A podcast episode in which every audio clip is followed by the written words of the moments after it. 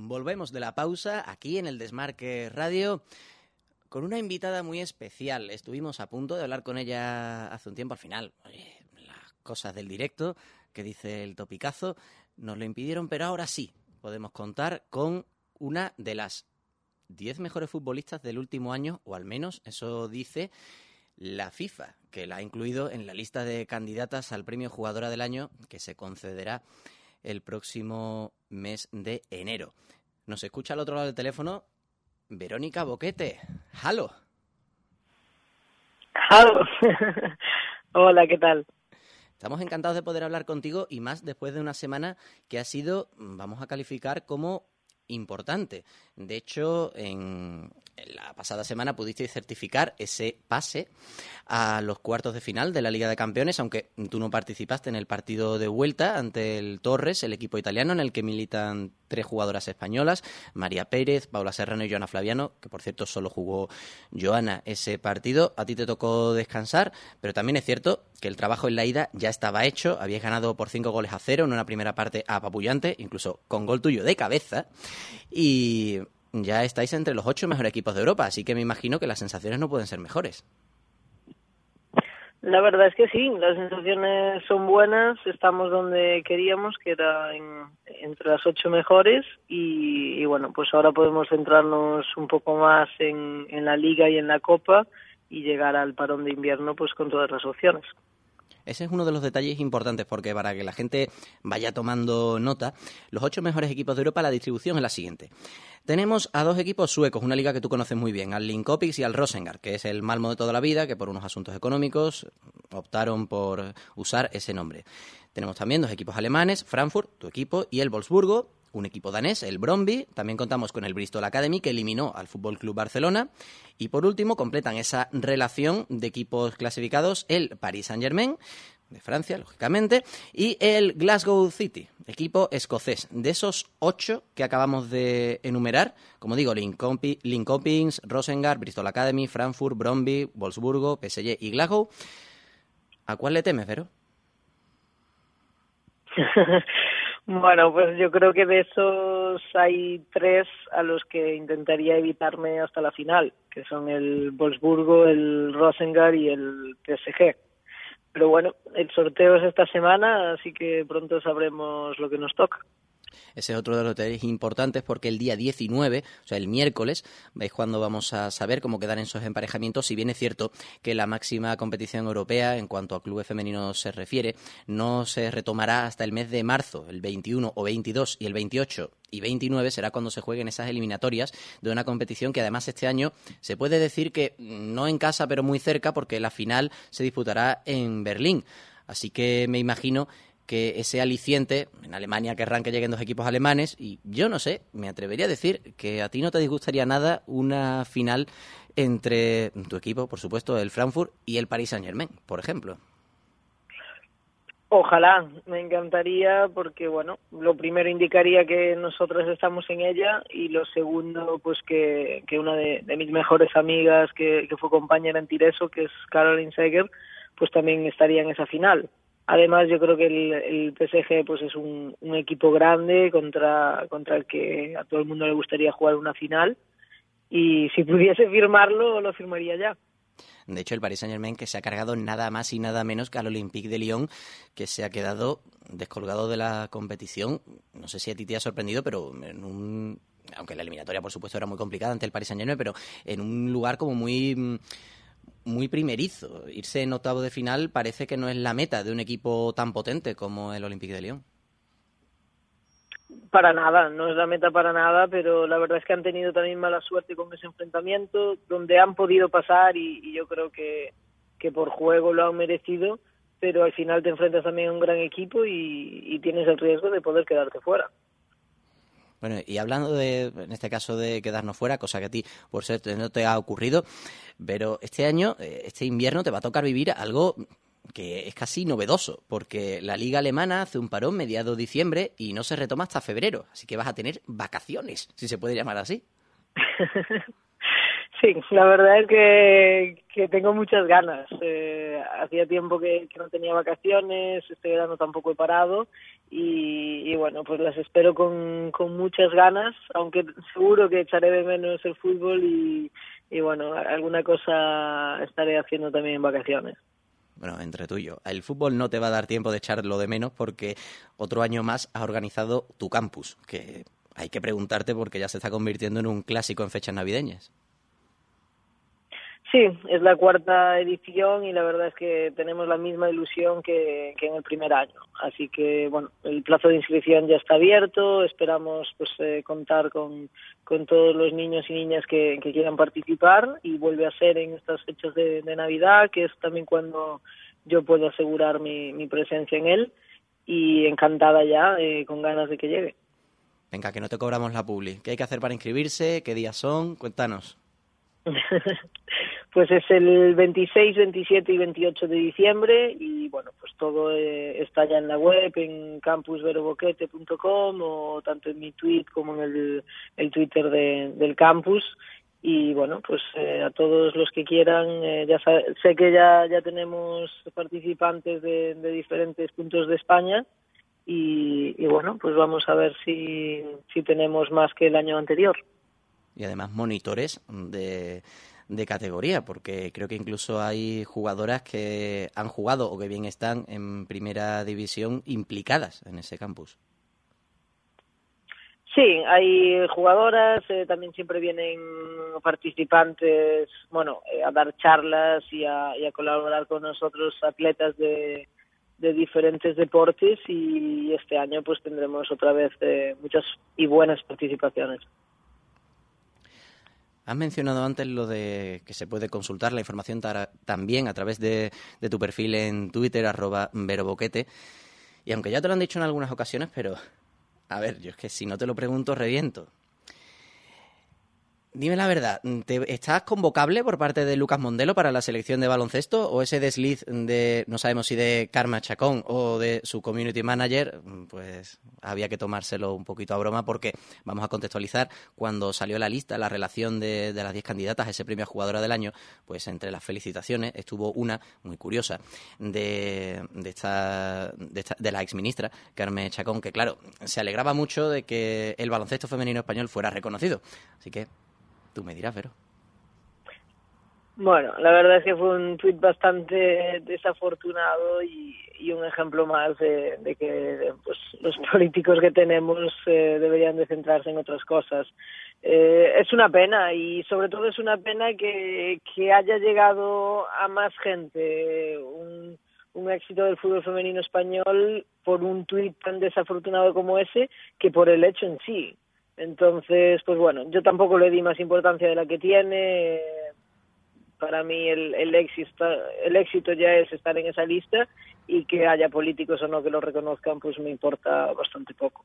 Quien sí te lo reconoce es una de las jugadoras, además ahora importantes, porque ha vuelto a la selección inglesa, que es Liane Sanderson, quien en una entrevista en FIFA.com decía que ahora mismo lo que estás haciendo es eh, recibir el reconocimiento que te merecías desde hacía tiempo.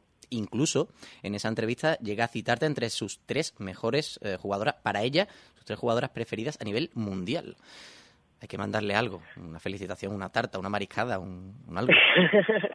Hay que, sí, yo le, pago por esas declaraciones, no, pero la verdad es que, leí la entrevista y, pues también agradecida por sus palabras. Eh, nos une también buena amistad de, su paso y, nuestro tiempo en, Filadelfia como compañeras y, bueno, pues que, me tenga entre esas eh, tres eh, jugadoras para mí es un orgullo. Una Alianza Anderson, por cierto, que también estuvo compitiendo en España unos meses con el, con el español, con tu ex equipo aquí, al que te tengo que preguntar, mm, aunque lo estás siguiendo, me consta, como puedes desde Alemania, pero mm, ¿qué te parece el proyecto Blanquiazul para esta temporada? Bueno, pues eh, acostumbrada a lo que teníamos otros años, que era pues un equipo fuerte de, luchar por los títulos, pues en, las últimas temporadas sabemos que, ese no es el objetivo, que, el proyecto ha cambiado y me da pena porque evidentemente lo que quiero es ver al, español en lo más alto, pero bueno, eh, seguro que, las jugadoras que están ahora pues eh, llevarán al equipo lo más alto posible e intentarán conseguir los objetivos marcados y de ahí a su vecino en la ciudad condal, el Barça. ¿Te sorprendió su eliminación en la Liga de Campeones? La verdad es que sí, sí, sobre todo por el rival al que se enfrentaban, que, que bueno, pues que el Bristol, bueno, es un equipo bueno, pero, pero yo creo que el Barça es mejor y ha sido mejor en la eliminatoria. Yo creo que ya en el primer partido deberían de, de haberlo resuelto, se fueron con, con un horrible resultado y, eso les ha condicionado en la vuelta. Es una pena porque porque el Barça lo había hecho bien en, en estos años y se ha ido muy pronto con, con muchas jugadoras que, que bueno pues que podrían haber dado mucho más en esta Champions. Un Barça que, por cierto, es, se puede decir así, la base de la selección española que ha llegado a ese Mundial de Canadá del que estamos muy pendientes y del que esperamos pues, prácticamente lo mejor. ¿Cómo ves esa cita, aunque queda mucho tiempo para la selección española? ¿Tiene que ser, por ejemplo, la aspiración pasar esa primera fase? Sí, ese es el, objetivo primordial. Eh, el pasar la fase de grupos eh, será nuestro objetivo y, y, bueno, después una vez de, de, ahí pues veremos hasta dónde podemos llegar, veremos si, si podemos conseguir el, el sueño de, de poder meternos en unas Olimpiadas, aunque sabemos que va a ser muy complicado. Así que paso a paso, lo primero es ahora en estos meses de preparación, llegar en, lo mejor, en la mejor preparación posible y estar listas para demostrar nuestro mejor nivel. De hecho, ya hemos conocido que se van a celebrar algunos amistosos. También es cierto que en este caso, pues la selección española no dispone, no, no se ha podido eh, apuntar, por decirlo de alguna manera, a competiciones como la Copa del Algarve, un torneo que lleva muchos años celebrándose y que reúne todos los años en esta zona de Portugal a la, prácticamente las mejores selecciones del mundo y se han fijado algunos amistosos. Eh, se está intentando hacer algo parecido como fue la preparación a la Eurocopa, pero hay algo que incluso me parece casi peor de cara a ese Mundial. Sé que formas parte activa de ello y es la polémica que se ha creado. Yo explico a la gente para que se ubique. En la Liga Española, por ejemplo, hay campos, en caso de Lezama, vamos a ponerlo, que se juegan los partidos en césped artificial y se combina con otros equipos que juegan sus encuentros en césped natural. Entonces, en España nos movemos en esas dos superficies. En otras ligas no ocurre eso y se juega todo en césped natural. Pero de cara a este mundial, la mayoría de estadios van a contar con césped artificial y vosotras, un grupo de jugadoras muy amplio y muy notable, entre las que estás tú integrada, defienden que, oye, si vamos a hacer ensayos, entendemos que se haga en categorías inferiores, pero en un mundial absoluto es casi una falta de respeto porque resulta muy complicado pensar que, por ejemplo, de cara al mundial de Rusia o al de Qatar, se vayan a jugar los partidos en esa superficie artificial. Sí, eso es básicamente lo que lo que nosotros defendemos. Creemos que hay una discriminación de género porque un mundial absoluto masculino pues no nunca se jugaría y nunca se jugará en esa superficie, pero pero sí han decidido pues que pues que Canadá tenga campos de hierba artificial y este mundial que es nuestro máximo torneo pues se juega en una superficie que no es la mejor. Y aunque sobre eso hay bastante polémica, de momento no sabemos cómo va a acabar esa situación legal, aunque sí que es cierto que se están leyendo informaciones casi desagradables, me atrevería a decir, porque hay jugadoras a las que se le ha instado, en este caso dos jugadoras francesas, a las que les han dicho, oye, mm, vamos a recular un poquito y casi mejor que no digáis nada. Y en este caso casi que no sé si porque o bien desde España no os han dicho nada, o bien porque mm, vamos a decirlo así, tú ya te encuentras en un estatus a un nivel internacional lo suficientemente relevante como para que mm, no haya nadie que se atreva, y digo esto entre comillas, a recomendarte qué debes o qué no debes decir. Bueno, yo siempre he defendido y y lo hago así siempre, que lo que me parece justo y, lo que no. Y, y, en este caso, pues yo creo que, que, el, que el hecho de que este mundial se, se juegue en artificial no es justo. Me he unido a las jugadoras americanas y a otras jugadoras internacionales para intentar cambiar eso, intentar luchar por ello. Y yo creo que, que a cualquiera que se les dé los razonamientos, pues entenderán que, que, bueno, que estamos en nuestro derecho y que realmente tenemos razón. Es una pena que haya federaciones o que haya gente que, que intente pues callar nuestras voces y, y ojalá pues eso no pase y ojalá pues la FIFA y la Federación Canadiense pues intenten llegar a un acuerdo con, con nosotras que será lo mejor para nosotras, para ese mundial, para nuestro fútbol y, y también para ellos. Apunto que entre ese grupo de jugadoras americanas a las que tú apuntabas está, por ejemplo, Abby Wambach o también Nadine Angerer, compañera que ha sido tuya en la Liga Americana. Voy a terminar con dos preguntas. Precisamente una de ellas va a ser sobre esa Liga Americana. Has estado esta temporada, después de tu periplo en Suecia con el Tireso, en Portland Thorns, un equipo que estaba destinado, de hecho fue el campeón en la temporada 2013 porque la liga en Estados Unidos se juega mm, en el año natural y sin embargo este año os quedasteis a las puertas de poder competir por ese título. Me imagino que además, dada tu admiración por su entrenador, por Paul Riley, mm, en tu ánimo estará quitarte esa espinita y conseguir ganar la liga en Estados Unidos, cosa que ya, por ejemplo, pudiste hacer en Suecia. Sí, la verdad es que cuando no ganas algo, pues eh, una parte que se te queda dentro y sin duda el ya jugué una final con Filadelfia, eh, ahora me quedé a las puertas de, llegar a esa final con Portland y me encantaría volver y, poder luchar por el título y llevármelo.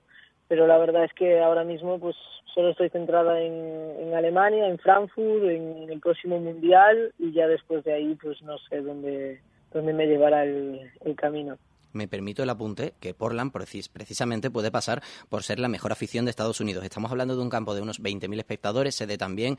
Portland pertenece al mismo dueño de los Portland Timbers de la MLS, pero es que allí se aglutinan hay un récord, más de 19.000 espectadores en una liga cuyo promedio anda en los 3.000 y pico, casi 4.000.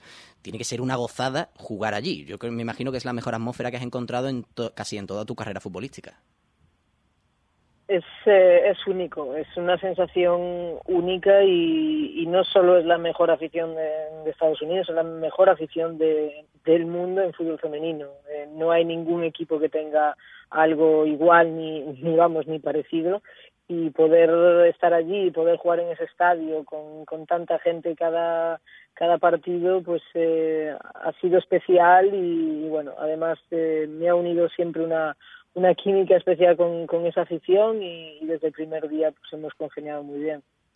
Pues voy a terminar, Mero, haciéndote una pregunta que casi me atrevería a decir que es la pregunta del millón, pero ya que tú tienes una experiencia y un bagaje internacional y conoces varios países, conoces Rusia, Suecia, aparte de España, claro, Estados Unidos, un consejo, algo que podamos hacer para mejorar nuestro fútbol femenino español.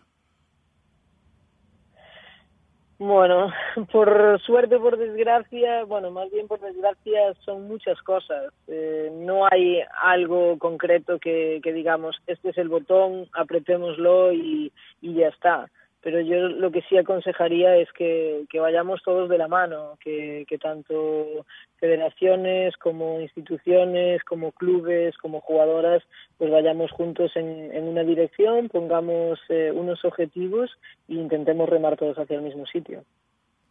Y en lo que eso sucede, nosotros trataremos de contarlo.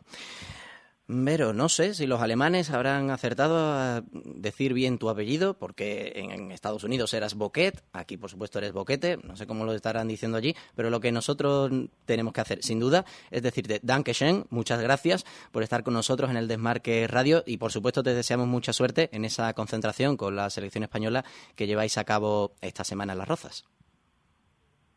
Vite, de nada, y hasta la próxima. Un placer charlar con vosotros.